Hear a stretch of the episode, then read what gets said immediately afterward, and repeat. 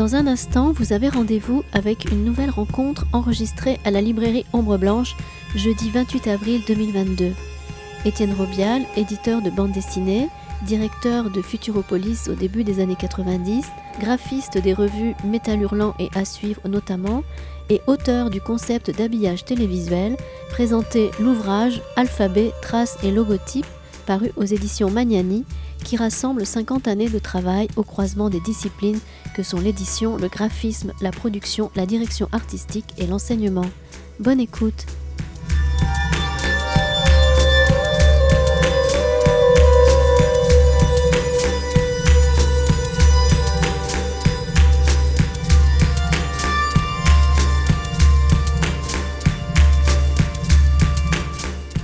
Bonjour à toutes et à tous. Merci beaucoup euh, d'être venus à cette rencontre organisée par la librairie Ombre Blanche et par Mathilde Liobé notamment. Je vais avoir le plaisir de passer euh, cette heure euh, et demie qui nous attend en compagnie d'un homme de caractère, si je puis dire, Monsieur Étienne Robial. Bonjour Étienne. Bonjour. Avant de lui céder évidemment très largement la parole, hein, je, voudrais dire quelques mots de, présentation. Alors quelques mots certes, mais euh, lesquels? C'est là que la tâche se complique un petit peu lorsqu'on veut présenter le, travail, euh, sinon la personnalité de notre invité du jour, puisque euh, en presque 60 ans de carrière, il y a eu beaucoup de choses de faites vraiment beaucoup. D'ailleurs, les, différents journalistes, intervieweurs qui m'ont précédé dans cette tâche de, de devoir mener un entretien avec Étienne Robials ont toujours un petit peu de, peine à faire synthétique. Je me suis amusé d'ailleurs à chronométrer le temps que mettait Antoine Guillot dans la série d'entretiens à voix nue sur France Culture pour juste introduire Étienne Robial. Il met plus de trois minutes à juste énumérer au pas de course la série, l'éclectisme du travail d'Étienne. Quelques mots quand même, on peut, on peut en trouver certaines entrées, quelques mots-clés. On pourrait dire par exemple euh, graphiste, euh, typographe, maquettiste, directeur artistique, concepteur de la notion d'habillage télévisuel et éditeur, bien sûr. J'allais oublier le, le, plus important, c'est celui par lequel j'ai découvert euh, votre travail, Étienne. Et euh, enseignant. Et enseignant. Et enseignant. et enseignant pour pas faire le tableau. Mais dans toutes ces activités, il y a vraiment ce fil rouge que vous avez toujours travaillé autour de des trois composants, des trois piliers de votre travail que sont euh, la lettre, l'alphabet, la forme et la couleur. Et c'est en jouant des harmonies de ces trois euh, composantes que vous avez créé une multitude d'identités visuelles, de logos, de chartes pour tout un tas de, supports, de médias sur lesquels nous allons euh, revenir beaucoup plus longuement. Il a bien bossé, hein, c'est parfait. Je me suis appliqué. Pour préparer cette rencontre, voilà, autour de celui que son éditeur Julien Magnani appelle un, homme-livre. Je me suis appuyé justement sur le livre qui est paru en 2021 aux éditions euh, Julien Magnani et qui donc compile euh, une grande majorité de travaux. On verra s'ils sont. On sait déjà que ce n'est pas exhaustif, qu'il en manque, mais c'est déjà un, livre conséquent. Il y, a beaucoup, beaucoup. De 400 pages, extraordinairement maniable d'ailleurs et très très complet. Donc attention, je, je, gâche un petit peu le plaisir, mais je ne dirai pas tout. Euh, du travail d'Étienne Robial dans cette rencontre. Mais si vous voulez tout savoir, vous pouvez euh, sans tarder vous procurer le très beau livre voilà, qui est paru aux éditions Julien Magnani. C'est un peu un pléonasme hein, d'ailleurs de dire très beau livre et Julien Magnani dans la même phrase. Oui. Il pèse 1,3 kg. 1 kg. Mais il est remarquablement maniable, il tient parfaitement dans, dans, un sac à dos et il est très léger. Alors ça, on se penchera peut-être sur les secrets de fabrication du livre, mais en tout cas, c'est c'est vraiment un livre qui est très agréable à lire et sur lequel voilà, je, n'ai pas manqué un seul mot du livre. C'est absolument passionnant. Et apparaître en juin également un livre qui va reprendre les entretiens justement entre Antoine Guillot et Étienne Robial, euh, qui paraîtra aux éditions B42, euh, qui est en finalisation hein, en ce moment même euh, chez l'éditeur. En commençant la lecture de ce livre, je savais que Étienne Robial avait fait beaucoup de choses importantes. progressivement, je me suis aperçu qu'il avait fait vraiment beaucoup de choses importantes. Et quand j'ai eu terminé, je me suis dit, mais que n'a-t-il pas fait finalement d'important? À tel point que vraiment, j'allais de surprise en surprise en me disant, mais vraiment, euh, Étienne Robial est partout et je ne le savais pas. Justement, pour euh, circuler à travers cette heure, il fallait bien trouver une porte d'entrée. Euh, quelque chose qui m'a paru comme être une spécificité à la fois de votre travail et de votre personnalité, c'est ce qu'Antoine Guillot, dans ses entretiens, appelle le grand écart permanent qui vous permet d'unir des réalités, que ce soit professionnelles, esthétiques, qui semblent parfois très antagonistes, et finalement, vous réussissez à en faire la synthèse. donc je me suis dit que plutôt que de faire un parcours thématique ou chronologique, cette espèce d'exploration des différentes tensions qui structurent votre travail depuis plus d'une soixantaine d'années, ça pouvait être intéressant parce que justement, ce qui m'apparaissait comme des paradoxes, à mon avis, n'en ont que l'apparence. Donc on va essayer d'explorer cet art du grand écart qui, qui caractérise votre travail. Je terminerai cette petite introduction en m'excusant euh, par avance auprès de vous, Étienne, puisque je vais certainement commettre beaucoup de fautes de lexique, étant moi-même tout à fait profane en matière de typographie et de design graphique. Mais j'aurai grand plaisir à, être corrigé euh, dans mes erreurs. Je n'y manquerai pas. je compte sur vous. Et bien sûr, euh, on consacrera une large enfin, partie de cette, cette rencontre aux questions que vous pourrez avoir envie de poser à Étienne Robial à la fin de notre discussion. Donc sans plus tarder, euh, je voudrais ouvrir cette discussion et vous donner enfin la parole euh, par ce qui justement ouvre votre livre. C'est cette citation de Gilbert Simon Berger que vous mettez en exergue de votre livre et que j'ai trouvé euh, pour le moins interpellante. C'est cette phrase qu'on peut lire donc au début du livre, La France est un pays graphiquement sinistré. Évidemment, Gilbert Simon Berger est le fruit de mon imagination. Il était d'ailleurs euh, préfacié dans pas mal de bouquins de Futuropolis. Hein.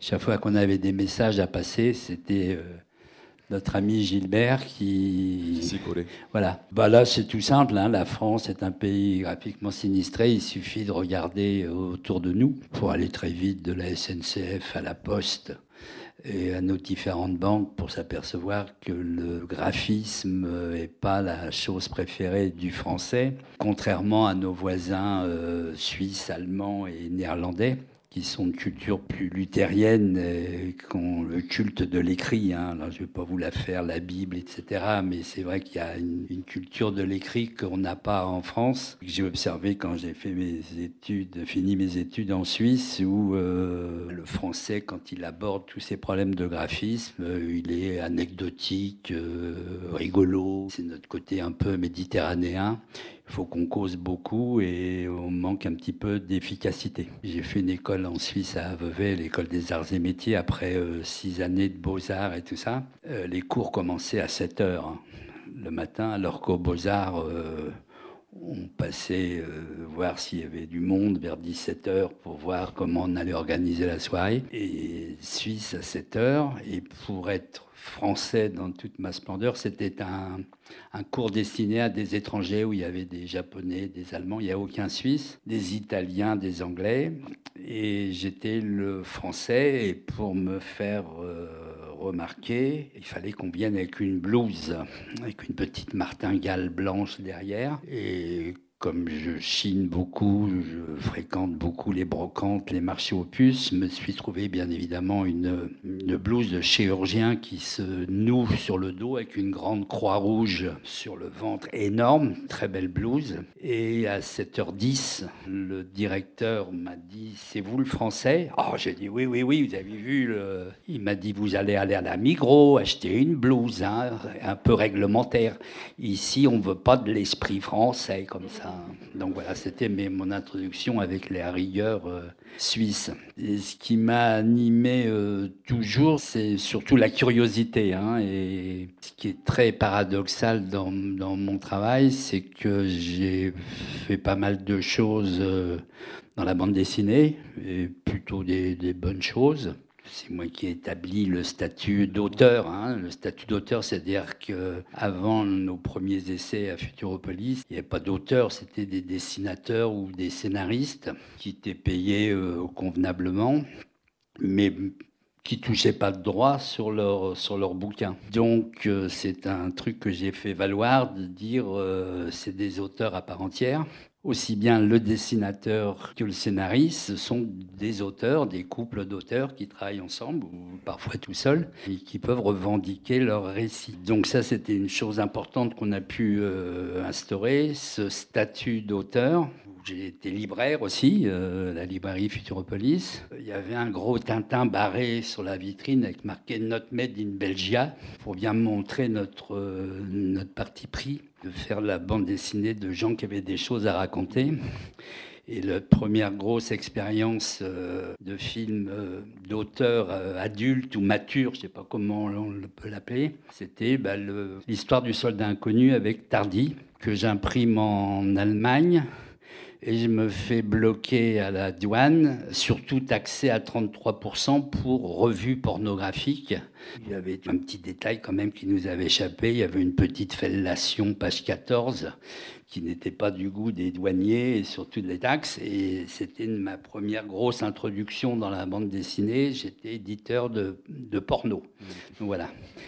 Mais grâce à ce bouquin qui a évidemment bien marché, euh, même avec une TVA à 33%, ça a marqué l'entrée d'auteurs à part entière. C'est-à-dire sur cette collection, il y avait le nom de l'auteur en gros sur la couverture et le nom de l'histoire était à l'intérieur. Et c'était une volonté de montrer que c'est d'abord l'auteur.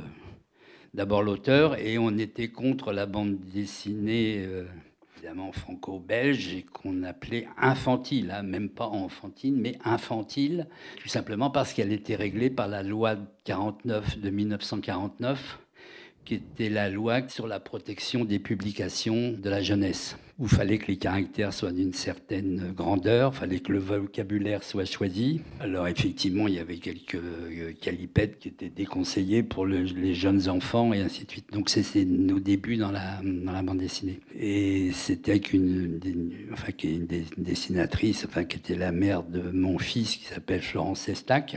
Et on a fait ça pendant une vingtaine d'années. Ce qui est important aussi, c'est que je ne suis pas lecteur de bande dessinée. Oui, ce que j'allais vous dire, c'est-à-dire que... Et ça, c'est un paradoxe, c'est que je ne suis pas lecteur de bande dessinée. Et si j'ai une petite demi-heure devant moi, j'ai d'autres trucs à lire ou à aller feuilleter plutôt que de lire la bande dessinée. Et à la maison, j'ai cinq ou six bouquins de bande dessinée, dont je n'ai jamais dit lesquels, puisque j'ai quand même édité 287 euh, auteurs de bande dessinée, donc ils, me demandent toujours est-ce que tu as mon bouquin et tout ça. Euh, et dans la télévision, pareil, et je n'ai pas la télévision.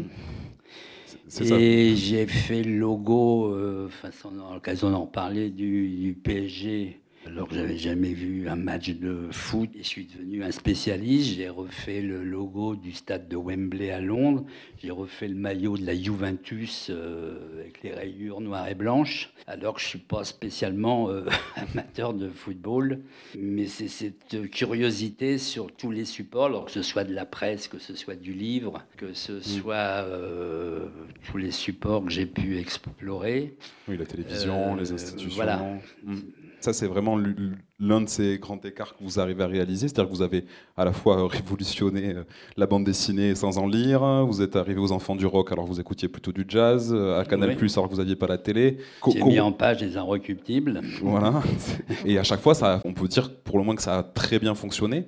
Donc du coup, est-ce que vous avez le, sentiment, vous, quand vous approchiez ces différents supports, que c'est vous qui pliez votre façon de faire, votre façon de travailler aux exigences du support ou l'inverse? Est-ce que c'était votre vision que vous arriviez à imposer aux, différents supports sur Ma vision, c'est mon, c'est, le job, c'est mon job, hein, c'est de faire valoir, de mettre en valeur, de mettre en page, de, mieux, mieux vendre. Hein. Donc dans, ma corpo, c'est un, gros mot, ça, de vendre. Euh, l'idée, c'est de mieux vendre, d'être mieux vu. Alors mm. Il y a des règles, il y a des règles physiologiques, il y a des règles chromatiques, il y a des règles de forme. Donc ça, c'est mes, mes fondamentaux. Et à chaque fois, ce qui m'interpelle ou ce qui m'amuse, et surtout dans des domaines que je ne connais pas, c'est de trouver les ficelles, parce que ce sont que des ficelles, pour faire en sorte que la chose soit mieux, mieux vue, mieux, mieux perçue. Hein. Tout ça, c'est des histoires de perception. C'est ça qui m'amuse pour vendre ce truc-là, si on le vend sur un fond blanc, on va en vendre plus que sur un fond noir, quelle que soit la chose, tout simplement parce que le, niveau de contraste est plus élevé. Donc plus le niveau de contraste est élevé, plus ça jatouille dans le fond de l'œil, et plus ça jatouille dans le fond de l'œil, mieux on le voit. À l'inverse, ça m'arrive aussi de m'occuper d'un truc qui est une, grosse merde, et son producteur me dit euh, on en vend quand même vachement beaucoup. Donc je sais aussi, je sais où le mettre pour qu'il soit vu, il sera vendu de toute façon mais il n'abîmera pas ce qu'on appelle la marque ou l'environnement de l'entreprise qui l'exploite. Justement, sur ces, sur ces principes de, de fabrique de l'image et, des marques, euh, nous reviendrons assez largement euh, dans un instant. Euh, vous avez évoqué là, dans votre parcours de, de jalons assez marquants que sont à la fois Futuropolis et Canal+. Vous avez travaillé pendant une certaine période de temps conjointement à la fois aux éditions Futuropolis et à la fois à l'habillage télévisuel de Canal+, la notion d'habillage télévisuel que vous avez euh, été le premier à conceptualiser. Euh, moi, j'y vois aussi dans ce travail conjoint euh, une autre tension possible entre à la fois une production vraiment de niche qui a fait progresser le statut d'auteur, enfin qui a permis l'avènement du statut d'auteur en bande dessinée, donc qui était vraiment sur une pratique artistique assez militante. Canal+, que spontanément, peut-être à tort, mais que spontanément j'associerais plus à la télévision donc un média de masse. Comment c'est possible de mener les deux de front, c'est-à-dire d'être à la fois dans quelque chose, pour le dire en bon français, de très mainstream avec l'industrie télévisuelle et de très underground avec euh, l'édition de bandes dessinées d'auteurs? Alors tu as dit euh, travailler, alors pour moi... Pour moi, c'est pas du travail. Futuropolis, c'était, euh, comme disait tout à l'heure, c'était une librairie. Et la librairie, elle servait à financer, à produire des productions de livres d'édition. Mais pour moi, ce n'était pas du tout un système de travail. Et à l'époque, si travail, c'est euh, gagner sa vie, je travaillais euh, dans la presse à faire des, gabarits ou des grilles, qui est en fait mon premier vrai métier.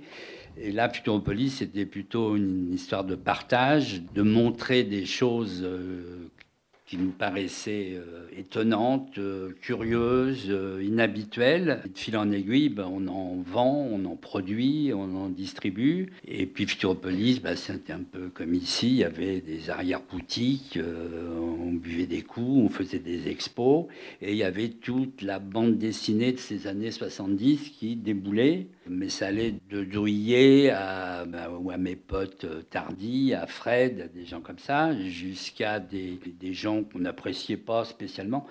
Petite précision, le mot BD, euh, pour moi, quand je dis BD, c'est pour parler de la merde qui n'est pas édité à Futuropolis, bien entendu. Et le mot est resté. Hein, le mot est resté.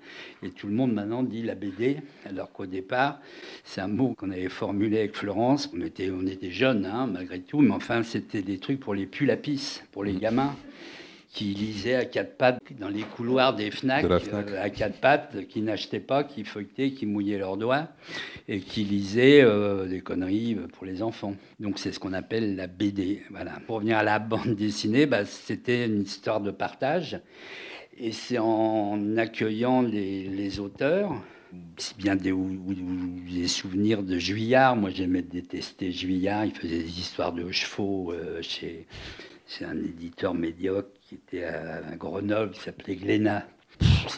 C'était la haine euh, profonde.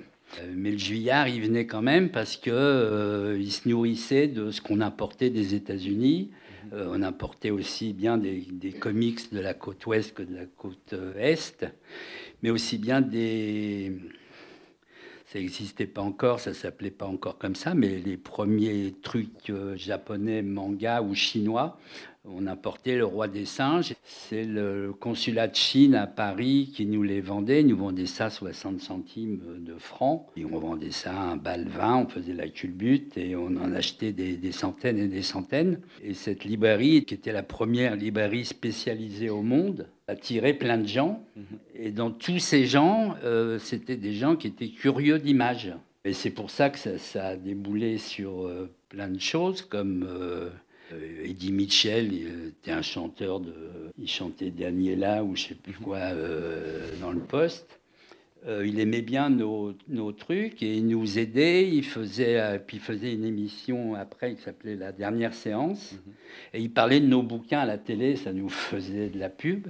Il venait en chercher des fois dans Florence Estac, dans la véritable histoire de Futuropolis, raconte qu'il venait chercher des mètres linéaires pour mettre dans les euh, décors de Quand il tournait des films, il disait dans le décor, mais il n'y a pas de vie là-dedans. Ça...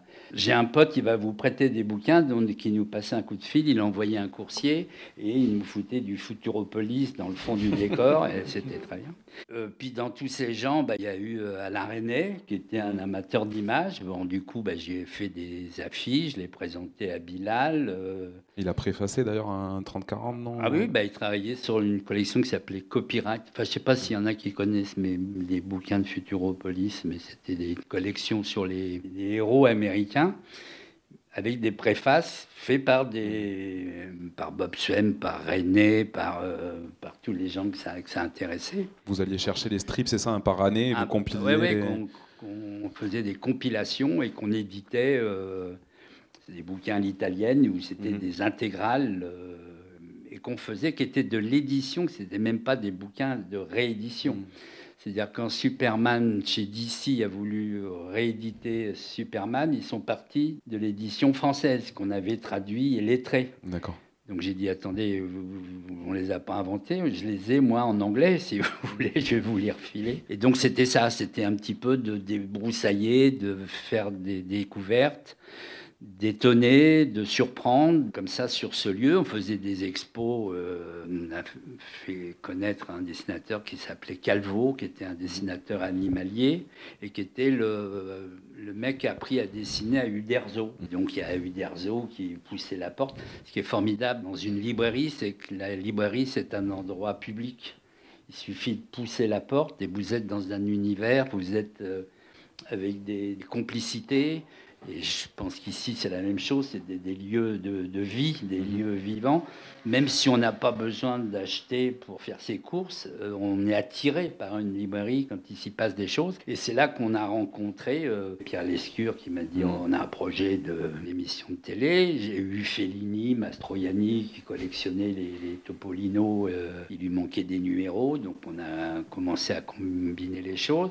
Chris Marker, qui est un cinéaste de toute ma jeunesse, La Jetée, tout ça, c'était un monument, et qui Vous me dit J'aimerais bien que vous me fassiez, euh, mais ça, c'est dans la librairie. hein, il rentrait, bonjour, euh, euh, me fassiez mon générique pour mon prochain film, qui, est- qui était un montage sur les guerres, etc., qui s'appelait Le fond de l'air est rouge. Et je lui dis Mais j'ai jamais, jamais fait ça. Et il me dit précisément Comme j'aime bien la façon dont vous mettez vos bouquins en forme, j'aimerais bien que vous me mettiez en forme mon documentaire. Et on a eu un César. et donc ça c'est drôle. Après, Lescure a fait Les Enfants du Rock, euh, donc pareil. Pour moi, c'est pas du travail. On on n'est pas payé. Le début de Canal+, on n'est pas, pas payé. Au début, ça marche pas. En plus, c'est de l'escroquerie puisqu'on multidiffuse. En 83-84, on avait trois, quatre chaînes. Il y avait trois chaînes de télé, pour ceux qui s'en souviennent. L'après-midi, ça marchait pas. hein. Il y avait une mire de bar. Qu'on appelle une mire de bar, c'est une mire pour que le marchand de télé de chez Darty puisse euh, faire quand même des essais. Ça reprenait le soir, sauf FR3 qui faisait des commentaires dans les régions, euh, les chiens écrasés dans chaque région. Ça reprenait le soir, et puis sur, il y avait des speakerines, et puis à, à 11h30 le soir, on dit, il y avait la speakerine qui nous donnait le programme du lendemain et qui disait Oups, il est 11h30, il faut aller se coucher parce que demain matin, il faut aller bosser. C'est ça la télé des années 80. Donc Canal+, l'idée c'était de faire euh, un truc ex nihilo où il y avait absolument, il fallait tout créer, il fallait tout inventer. D'où l'histoire de la multidiffusion et les gens disaient euh, c'est de l'escroquerie, en plus il faut payer. Donc on, on gagnait pas de sous que dalle. hein. C'est pour ça que moi je faisais en même temps de l'édition des, des bouquins. Puis Futuropolis, c'était ma maison d'édition avec Florence Estac, mais euh, j'allais faire le, la maqui- j'ai fait agrafer le- avec une agrafeuse à pied l'écho des savanes, hein, des imprimés, chez un mec qui s'appelait Laroche, avec qui on a fait un, illustre inconnu qui s'appelait Hugo Pratt. On a fait Balade de la mer salée et qu'on exposait comme ça dans l'arrière-boutique et on montrait euh, ça. Et puis euh, pareil, il y a un mec, euh, Casterman, qui est passé, qui a dit ouais, c'est pas mal. Puis qui a, qui a édité ça. Euh, Tardy, pareil. Les heures d'ouverture étaient très, très souples. hein. Ça finissait vers 2-3 heures du matin. Puis il y avait des coups à boire. Une idée à prendre pour Ombre Blanche.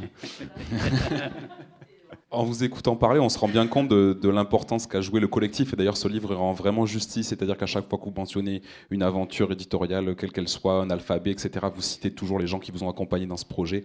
Pour les années voilà, Futuropolis, on peut penser à Sestac, à Tardy, à Dionnet, euh, que vous avez accompagné aussi pour Métal Hurlant. À suivre, Ouais, Métal à suivre. Alors voilà. Ça, on faisait les maquettes et les bouquins, parce Ouais. qu'ils ne savaient pas. euh, moi, je savais faire des bouquins. euh, on avait un Bandro Pro, hein, c'est une espèce de machine archaïque qui permet de faire des clichés. Et Dionnet euh, s'y connaissait bien euh, dans les comics euh, américains, donc il venait nous remplir les listes en disant ça faut acheter, ça faut acheter. Alors pas le numéro 28 parce que il est dessiné par un bras cassé. En revanche, le 29, c'est Joe Kuberts. Ça, vous pouvez en prendre 100. Et, voilà, même chose avec les comics underground, Chrome, Shelter et tout ça. Tout ça, c'est cette époque-là. Hein. Et Dionnet, il a donc son projet de magazine qui s'appelle Métal Hurlant. Puis il y a Drouillet qui fait des dessins grands comme ça, euh, Moebius grand comme ça. Euh, il n'a aucune idée de comment on fait pour faire le magazine ben, c'est ça, mais on va les réduire. Qu'il faut en revanche, c'est que le format soit, la proportion soit la bonne, et puis on va tout ramener. Donc je me faisais les magazines, euh, ainsi que les bouquins, les, couvertures des, tous les humanos, tout ça. Mmh. Donc voilà. Et oui, le bandeau, hein, la, tétière de Métal Hurlant, c'est vous qui s'est fixé au numéro au numéro 5. Je voudrais revenir sur un, comment est-ce qu'on arrive, on parvient aussi, parce que dans tous ces coups d'essai que vous avez menés, ça a souvent été des coups de maître, donc il faut quand même s'intéresser à qu'est-ce qui faisait un petit peu la spécificité de votre travail, qui fait que ça a eu une telle postérité, une telle efficacité, et qu'il y a des logos que vous avez créés. Maintenant, il y a des, dizaines d'années qui sont encore euh, restés inchangés et qui traversent les époques sans, être démodés. Vous disiez hein, euh, dans, les entretiens que vous avez menés avec Antoine Guillot, on n'est pas là pour faire joli. Euh, faire des jolies choses, c'est simple, le plus difficile, c'est de les vendre. Et ça fait penser à un, livre que cite euh, Pierre Lescure euh, dans l'ouvrage qui, s'intitule La laideur se vend mal. Ah bah ça, c'est une Bible, euh, c'est ça. Mais tu vois, c'est pas du, c'est pas du travail, c'est du, c'est de participer à des, aventures mhm. et de participer avec ce que l'on sait faire. Et Florence était animée aussi par la même chose. Florence, elle n'a jamais été dessinatrice de bande dessinée. Elle dessinait des trucs pour rigoler. Et c'était même bizarre parce qu'elle avait aucun contrat avec aucune maison d'édition. Elle éditait partout, euh, à suivre, à Métal Hurlant, à, Nana, enfin à l'écho, absolument partout. Parce qu'elle faisait pas ça pour euh, pour le job, elle faisait ça parce que ça l'amusait et puis que les gens trouvaient ça bien. Et puis moi, dans mon domaine. Euh, encore une fois, c'est des règles simples d'efficacité, de, de, simplicité, mhm. et il suffit de faire fonctionner. Enfin, c'est des recettes. Hein. Et c'est aussi pour ça que je suis prof, c'est que là, c'est une idée de partage, c'est de dire aux élèves, euh, pour mettre ça à côté de ça, j'ai mis 20 ans pour m'en apercevoir. Moi, je vous en fais cadeau tout de suite. Je vais vous donner toutes les ficelles du métier. Mhm. Et ça, ça fonctionne. Alors après ça, ça fait des, petits, et puis tout le monde euh, va toujours dans le même sens. Mais c'est un problème de, encore une fois, d'efficacité, de, rationalité, Mais en tenant compte de tout, c'est-à-dire euh, rien n'est secondaire. Hein, donc, quand on prend un, sujet euh, comme celui-là, c'est ça qui m'amuse, c'est trouver les, ficelles. On parlait de foot tout à l'heure. Je, enfin, je mens, j'ai dû regarder peut-être la, finale de la Coupe du Monde, je sais pas quoi. Euh, il y a les, les bons, c'est la Ligue 1, et les moins bons, c'est Ligue 2. Et Canal Plus au début n'avait que des Ligue 2. Je me souviens, il y avait euh, Angoulême, euh, il n'y avait que des patelins, euh, où il y, avait, il y, avait, deux petites tribunes avec trois loupiottes. Il fallait venir avec un camion d'échafaudage pour faire comme les grandes chaînes, faire un grand échafaudage pour foutre une caméra en haut qui suivait les garçons en short en train de courir après le ballon. Le foot, c'était que ça, sur des pylônes grand pylône qui avait tous les, grands stades, euh, l'OM, tout ça, euh, Nantes, euh, Saint-Étienne, ils avaient des grandes tours. Et là, dans les clubs, il n'y avait pas. Ça coûtait vachement cher parce qu'il fallait qu'il y ait des mecs qui partent avec le mort pour installer l'échafaudage. C'était des échafaudages de chantier uniquement pour aller foutre la télé. On a inventé, on a dit bon, terminé, on, va, on va se mettre au ras du sol. On va adapter des caméras, des petites caméras pas très chères on avait fixé avec des pinces des caméras de surveillance dans les buts, mhm. en disant de toute façon, s'il y a un but, ça passera dans le cadre. Et la caméra était fixe, on ne pouvait pas bouger. Donc c'est que des histoires de ficelles comme ça. Et donc on est resté euh, au ras du sol. Et puis on a créé, alors il y a aussi les, les chroniqueurs, il y avait Charles Bietri ou gens qui avaient aussi le vocabulaire aussi euh, pour mieux vendre ce chose-là, mais le, football était plus, plus proche et plus près. Du coup, euh, les grandes chaînes, ils montaient plus dans les pylônes, ils restaient en bas et ils couraient avec leurs caméras. Et ainsi. Puis on inventait tout. Le football, ça a lieu l'hiver où il fait froid. Donc du coup, on suivait avec les caméras les joueurs qui, qui puaient la sueur dans les douches. Et d'un seul coup, il y avait de la buée sur les, caméras étaient froides. Et il y avait de la buée et on ne voyait plus rien. Euh, catastrophe. Quelle solution? Euh, Quelle solution? Et il y, a, une script qui dit Ah, j'ai une astuce. Elle euh, lève sa jupe, elle enlève son collant, et on a mis un bout de collant de bas sur l'objectif avec un élastique de la caméra, et l'humidité ne rentrait pas. Et donc ça, c'était drôle parce qu'une caméra euh, est à température. Et donc on avait inventé, grâce à la script qui avait utilisé ce truc-là sur un tournage, et c'était que des, histoires de bouts de ficelle et, de, choses comme ça. Et mhm. ça, c'était de l'invention.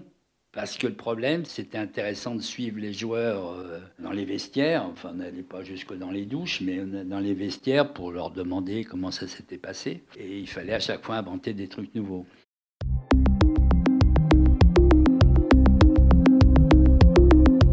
Étienne Robial lors de sa venue à la librairie Ombre Blanche à Toulouse, jeudi 28 avril 2022, autour de son ouvrage Alphabet, traces et logotypes, édition Magnani. Audio Hub Preview.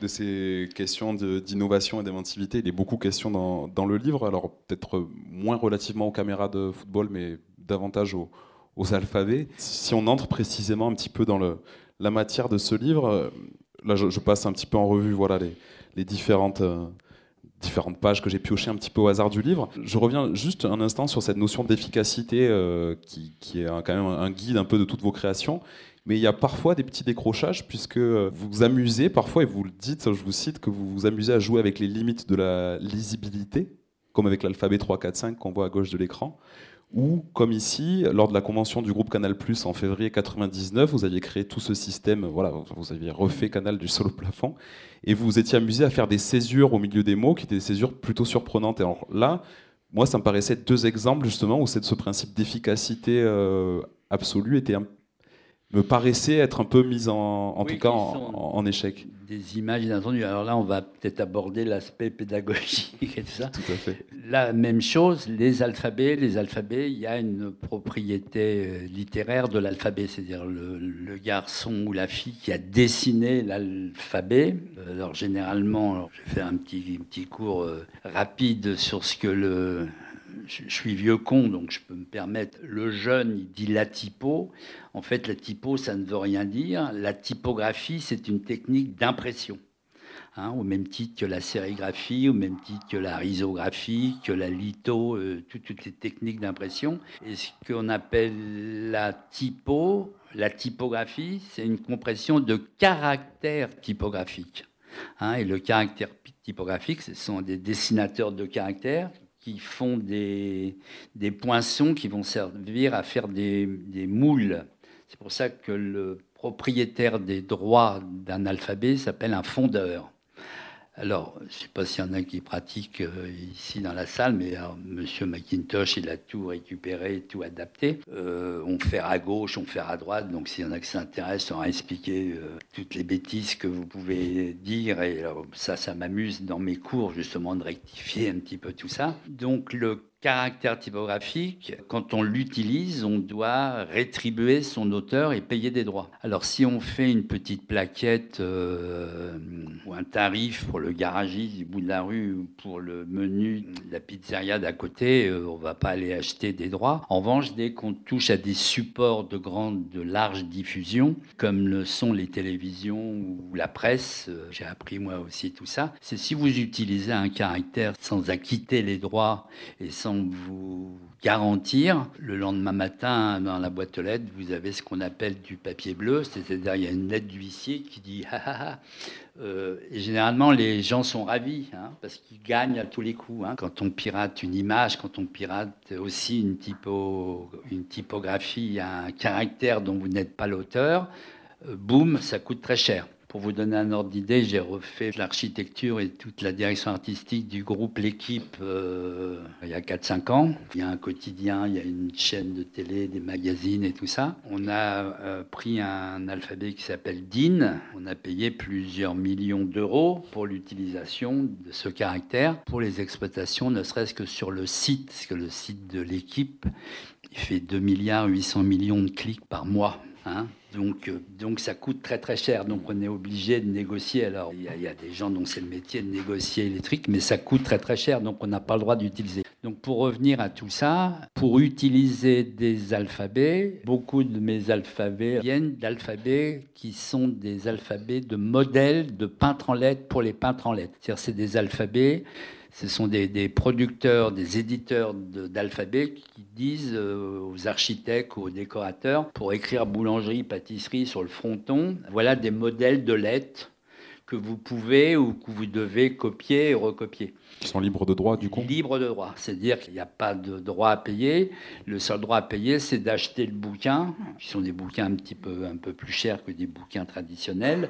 Mais ça ne coûte pas très cher. C'est simplement pour que ce soit, ce soit agréable à l'œil et tout ça. Mmh. Donc ça, pareil, les, toute cette, euh, entre guillemets, richesse, enfin richesse dans le sens euh, nombre d'alphabets, c'est des récupérations, des détournements d'alphabets mmh. libres de droit, de façon à pouvoir les mettre sur le marché. Dans ces alphabets-là aussi, il y a il y en a qui connaissent un petit peu. Il y en a un qui s'appelle le, Futura, qui est l'alphabet qu'a créé Paul Renner en Allemagne en 1927. Euh, alors ça, c'est vraiment d'origine où il est un peu zazou, un peu tordu. Euh, ça, on ne peut pas l'utiliser, ou alors à chaque fois, il faut payer des droits. J'ai redessiné un Futura pour d'autres raisons. C'est que sur les écrans de télévision, il y a ce qu'on appelle des couloirs de synthé en bas de l'écran qui permettent de, de mettre des, inscriptions à l'intérieur de ces couloirs qui sont en fait des indications qui viennent du décodeur hein, de la machine qui est en dessous. Euh, alors ça marche pour les sous-titrages de films, ça marche pour les malentendants et ainsi de suite. Et ces couloirs de synthé, pour que le, caractère soit assez gros, on est obligé d'écrire en majuscule, en capital. Et le seul alphabet qui se lise en capital, c'est le Futura. Pas l'Helvetica, attention. Hein. S'il y en a qui me font de l'Helvetica capital, ils vont avoir affaire à moi. Donc le Futura en capital, mais euh, le problème en 84, c'est qu'il y a des pixels. C'est une espèce de petit machin qui fait des escaliers. Donc j'avais des lettres bien nettes, bien droites, comme le T, le E, le I, ils sont bien nets. Puis dès que j'avais un O, il était tout pourri, avec des escaliers dans tous les sens. Donc il a fallu redessiner cet alphabet tout pourri, avec des escaliers. Mais évidemment, l'inclinaison euh, n'était pas la même que celle initialement prévue par Paul Renner, parce que la télévision n'existait pas et les pixels non plus. Et donc, bah, vous avez les, escaliers 1, 1, 1, 1 qui fait un angle de 45 degrés, 2, 1, 2, 1, 2, 1 qui fait un autre angle, et 3, 1, 3, 1, 3, 1. Donc j'ai redéfini, redéfini. Et même pour faire ça, pour l'utilisation de ce Futura à partir d'un truc existant, ça a aussi coûté une blinde de millions de, de francs à l'époque pour pouvoir l'utiliser, mais aussi en avoir l'exclusivité, et ça c'est un truc important, et qu'on a revendu pour amortir les frais à Volkswagen, qui utilise aussi cet alphabet pour sa communication. Cet alphabet Futura, vous précisez dans le livre que c'est votre caractère typographique préféré. Est-ce que vous pouvez nous dire en quelques mots pourquoi? Préféré, oui. Euh, parce que c'est celui qui a le, dessin euh, géométrique. Hein. c'est un alphabet géométrique qui est le plus parfait, puisque le rond est un rond parfait. Alors en disant ça, je mens, parce que c'est pas tout à fait un rond parfait, mais enfin, c'est un rond qui a, une belle assise. Hein. Et ce qui est important dans ce qu'on appelle romain. Il y en a qui font le, les métiers de typo et tout ça. Romain ou droit ou italique euh, penché, si on veut. Dans le Futura, le haut est toujours le même, hein, que ce soit italique ou rond. Bah, hélas, on voit beaucoup de gens qui italisent les alphabets. Donc il y a le haut qui fait le zazou comme ça en forme d'ellipse. Et alors là, c'est monstrueux.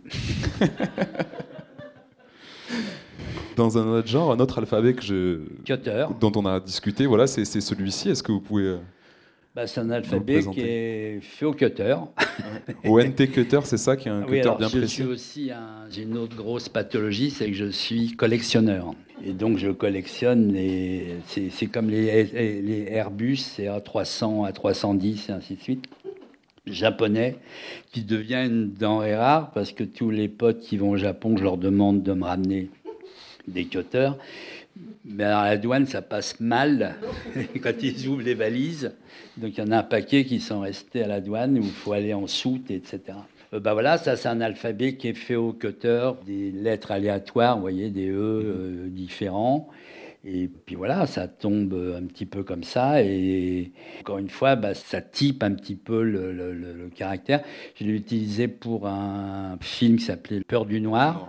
Peur du Noir, avec des dessinateurs de bande dessinée. J'ai fait des sites sur le cinéma avec, et puis j'ai fait euh, Noir Désir, un disque Noir Désir. Le double best-of, oui. Voilà. Donc ça, c'est rigolo parce que ça se fait euh, comme ça. Et puis ce qui est important de dire aussi, c'est que je ne sais même pas enregistrer sous. Hein. C'est mon premier Mac en 84. J'ai eu mon premier Mac avec un écran marron et jaune. Puis on y glissait des espèces de pizzas dans la fente. Mais j'ai toujours eu des assistants ou des collaborateurs ou des stagiaires qui m'ont dit tiens pousse-toi tu donc ça je suis un handicapé euh, numérique hein. mmh. euh, et puis là à partir d'un certain âge il n'y a plus rien à faire et puis Dieu merci, euh, bah, j'ai toujours eu autour de moi bah, beaucoup d'élèves, de, collaborateurs qui, eux, touchaient leur bille. Mieux que mes élèves d'ailleurs, parce que mes élèves, ils sont tous autodidactes aussi, ils font ceux qui savent, mais ils ne savent pas le faire. Euh, mais au même titre que les génériques, euh, les génériques, je sais organiser, faire le chef d'orchestre avec mon équipe, mais euh, ils touchent des boutons et des machines qui sont très effrayantes. D'ailleurs, vous avez apporté, non, il me semble, quelques outils que vous utilisez euh, Ah, mais c'est pour ceux qui auront fait un achat de ah, ben livres ou qui vont dédicacer, je ferai du. Ah, bah c'est vrai que j'adore mon compas, mes équerres et mes, mes crayons. Bon, pour ceux qui veulent voir les outils d'Étienne Robial, vous savez ce qu'il vous reste à faire.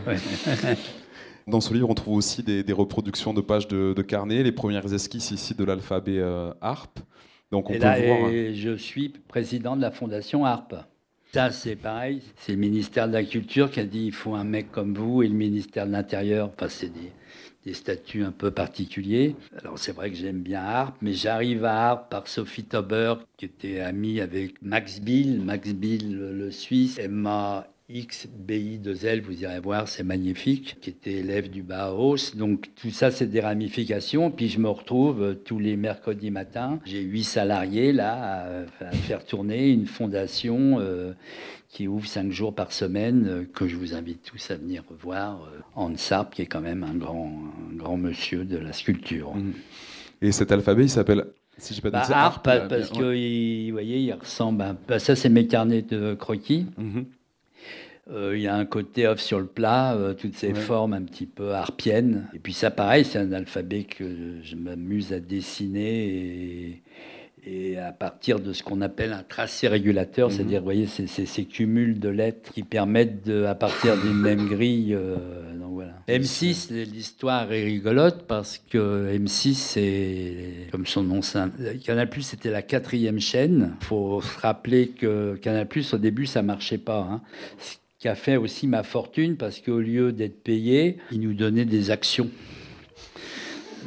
on ne peut pas te filer 1000 balles, on va te filer 500 euh, actions. Bah, très bien. Et puis tous ceux qui pouvaient euh, faire ça, bah, ils prenaient des actions. Donc moi, essayé de vendre mes bouquins et mes auteurs. Euh, j'ai dit, bon, bah oui. En revanche, il fallait payer, bien sûr, tous les techniciens sur les plateaux. ils n'étaient pas là pour l'amour de l'art et on n'était pas là pour rigoler. C'est l'époque Shabbat de Cône, c'était la, franche déconnade, hein, quand mmh. même. Mais on était payé en actions. Donc après, on s'est rattrapé quand...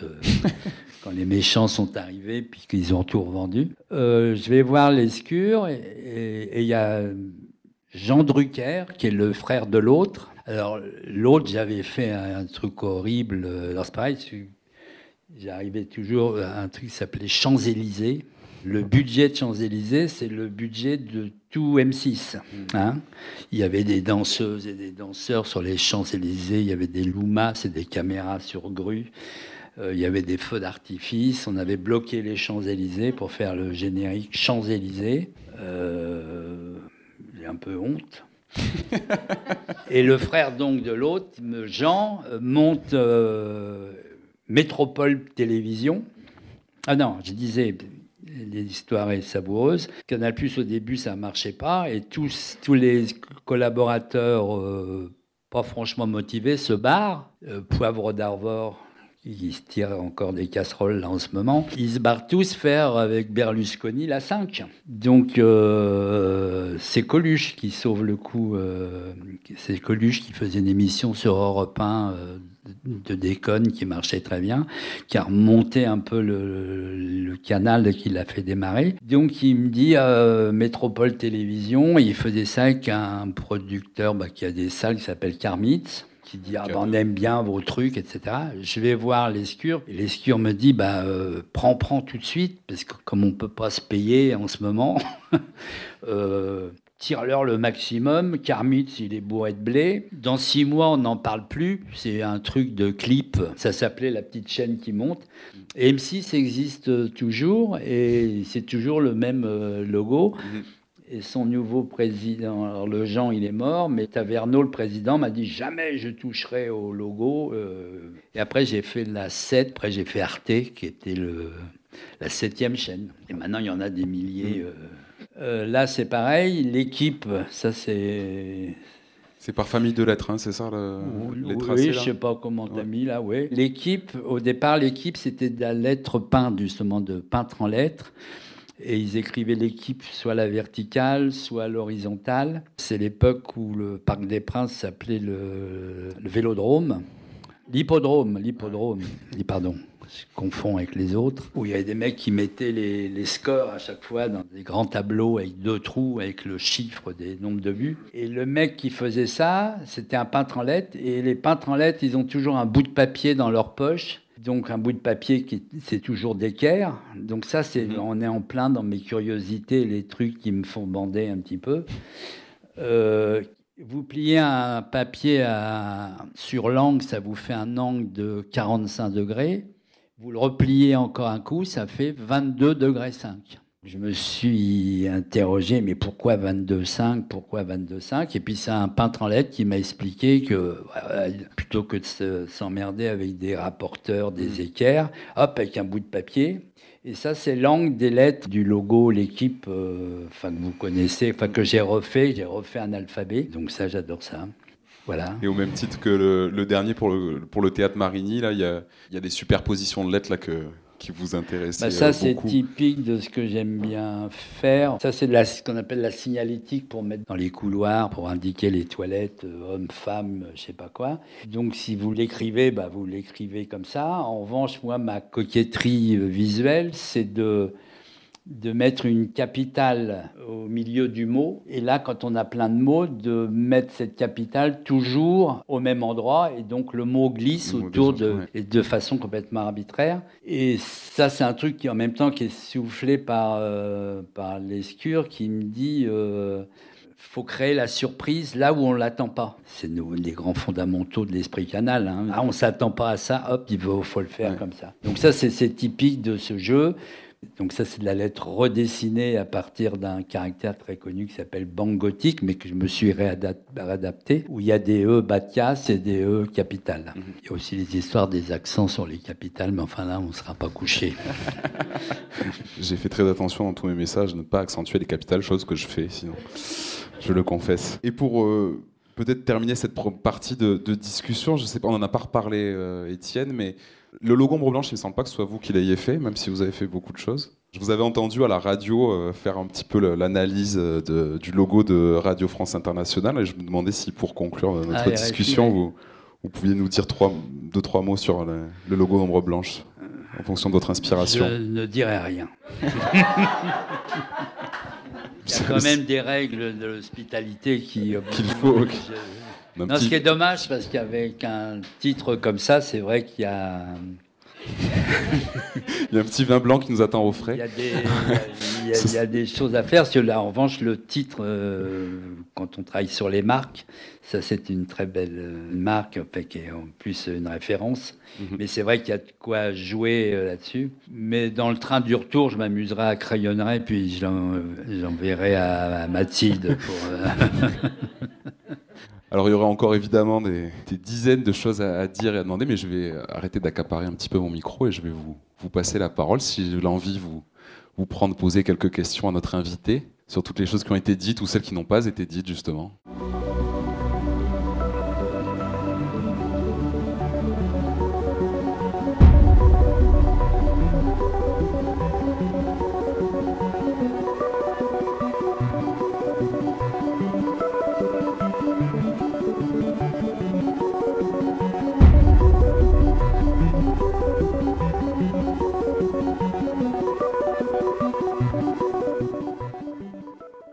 Préface ou dans le, dans le début. En gros, c'était quelque chose où voilà, vous étiez tellement sûr de ce que vous faisiez, ce que vous faites toujours, que vous présentiez ça, et puis voilà, si c'était pas accepté, euh, on s'en foutait, et puis on. Bah oui.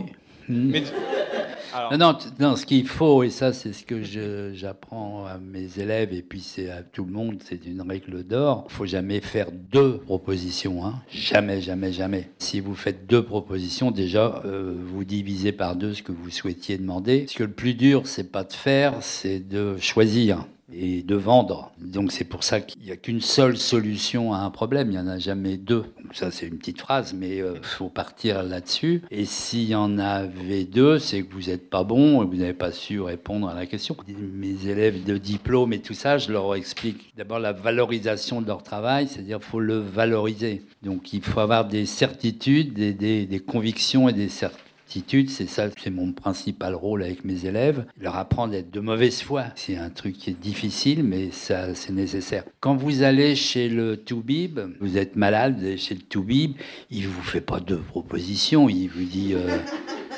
trois suppos avant de vous coucher ou trois gouttes dans l'œil et puis ça ira beaucoup mieux et ça va d'ailleurs tout de suite beaucoup mieux.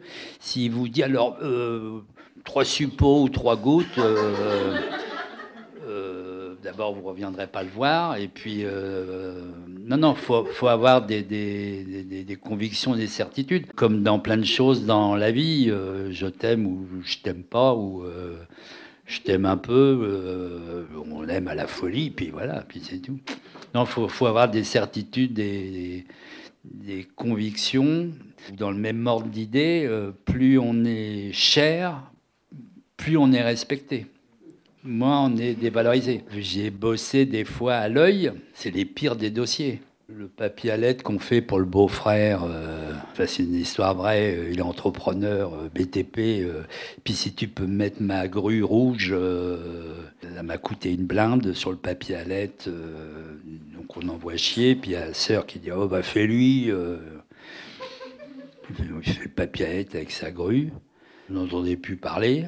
Un an après, vous, voyez le. Et tu l'as fait le. Ah bah oui, j'ai fait le papier. Mais je t'avais fait un truc rouge, là il est bleu.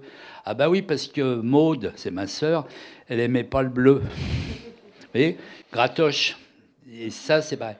En revanche, et ça je l'ai fait, je l'expérimente souvent, je dis, ah bah avec Pinot, j'ai une belle histoire avec les le Théâtre Marigny. Euh, il y a une époque, je demandais 58 000. Ça veut rien dire.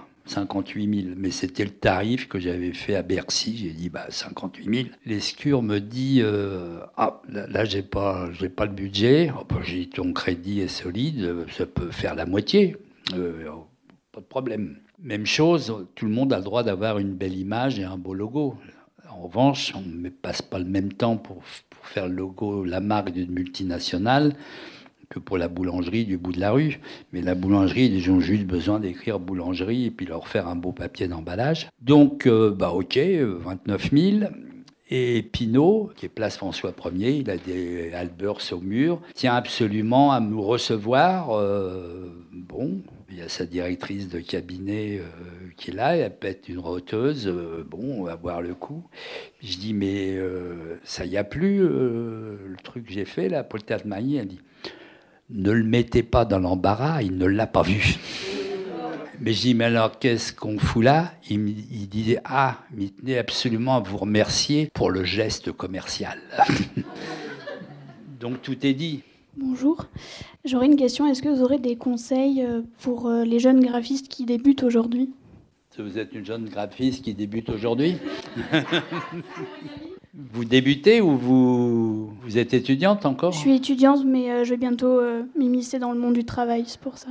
Ah, vaste programme. Euh, bah, si j'ai des conseils à vous donner, c'est de faire ce que vous avez envie de faire et c'est ça le principal. Alors évidemment, il faut gagner sa vie, c'est une autre paire de manches. Moi, ce que je dis toujours à mes étudiants, c'est commencer par faire ce qui vous plaît. Bon, malgré tout, il faut alimenter pour que la carte bleue puisse s'assurer euh, pour remplir le caddie. Mais euh, mélangez jamais vos boulots euh, pour bouffer et faites même les pires des boulots pour gagner de la thune. mais ne cherchez pas de compromis entre ce qui est votre passion. Enfin, moi, c'est ma passion, mon boulot, Et je mélange pas du tout les trucs. Et ça, faut jamais, jamais mélanger les trucs. Et puis faites la pute euh, pour gagner des sous, mais, mais ne cherchez pas à faire des, belles choses en faisant la pute. Euh, ce qui est aussi difficile à faire, hein. mais il faut jamais mélanger. Et en revanche, privilégiez toujours euh, votre curiosité et de vous amuser. C'est un jeu, de vous amuser à, trouver justement toutes les ficelles pour pouvoir, euh, grâce à, ce qu'on a appris, hein, le cercle chromatique, les, les complémentaires, et tout, tout fonctionne qu'avec ça. La marchande de quatre saisons, elle, elle ne sait pas pourquoi elle a des, toiles cirées vertes, mais ça ne sert qu'à faire rougir ses fruits, hein, de façon à ce que ses oranges et ses pommes soient beaucoup plus chaudes. En revanche, si elle passe un bout de toile cirée à sa voisine poissonnière, le turbo il va avoir une sale gueule sur la, sur la touche verte. Et tout ça, c'est pour mieux voir, mieux vendre. Tout ça, c'est des histoires de perception. Et notre métier a une richesse au niveau de tous ces ingrédients, de tous ces fondamentaux, et de jouer avec, c'est un vrai, vrai délice. Euh, ou de s'habiller. Je vois qu'une dame a des rayures, là dans le bon sens, parce qu'elle n'est pas débordante comme je le suis moi, mais je vois des jeunes filles qui veulent faire euh, un peu Jean-Paul Gaultier, alors que c'est pas forcément à conseiller. Ça, c'est pas un truc de statut social, hein. c'est simplement parce que la verticale sur une forme assez arrondie va rendre l'arrondi un peu moins percutant.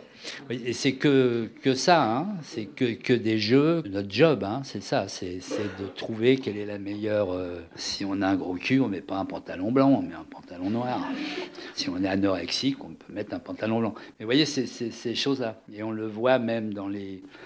Même mes étudiants surtout, leur dire regardez votre garde-robe, même instinctivement vous allez aller vers un certain type de, vêtements pour vous habiller, non pas parce que c'est la mode ou c'est tendance ou quoi que ce soit, c'est tout simplement parce que vous avez trouvé dans des gammes de couleurs, euh, des gammes de valeurs, celui qui vous convient le mieux quand vous vous regardez dans la glace. Euh, même chose pour le maquillage et tout ça.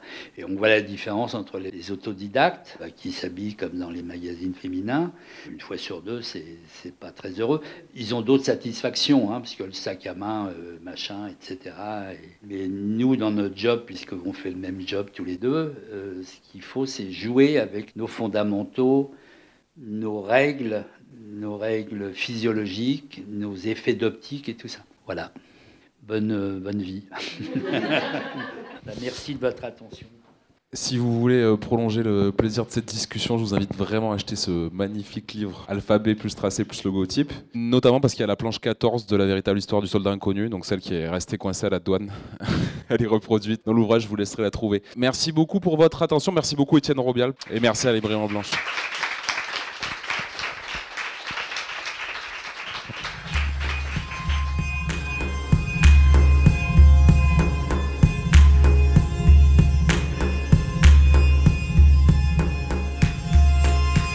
D'écouter à l'instant Étienne Robial à la librairie Ombre Blanche, jeudi 28 avril 2022, autour de la parution de l'ouvrage Alphabet, traces et logotypes aux éditions Magnani. Rencontre réalisée et mise en onde par Radio Radio.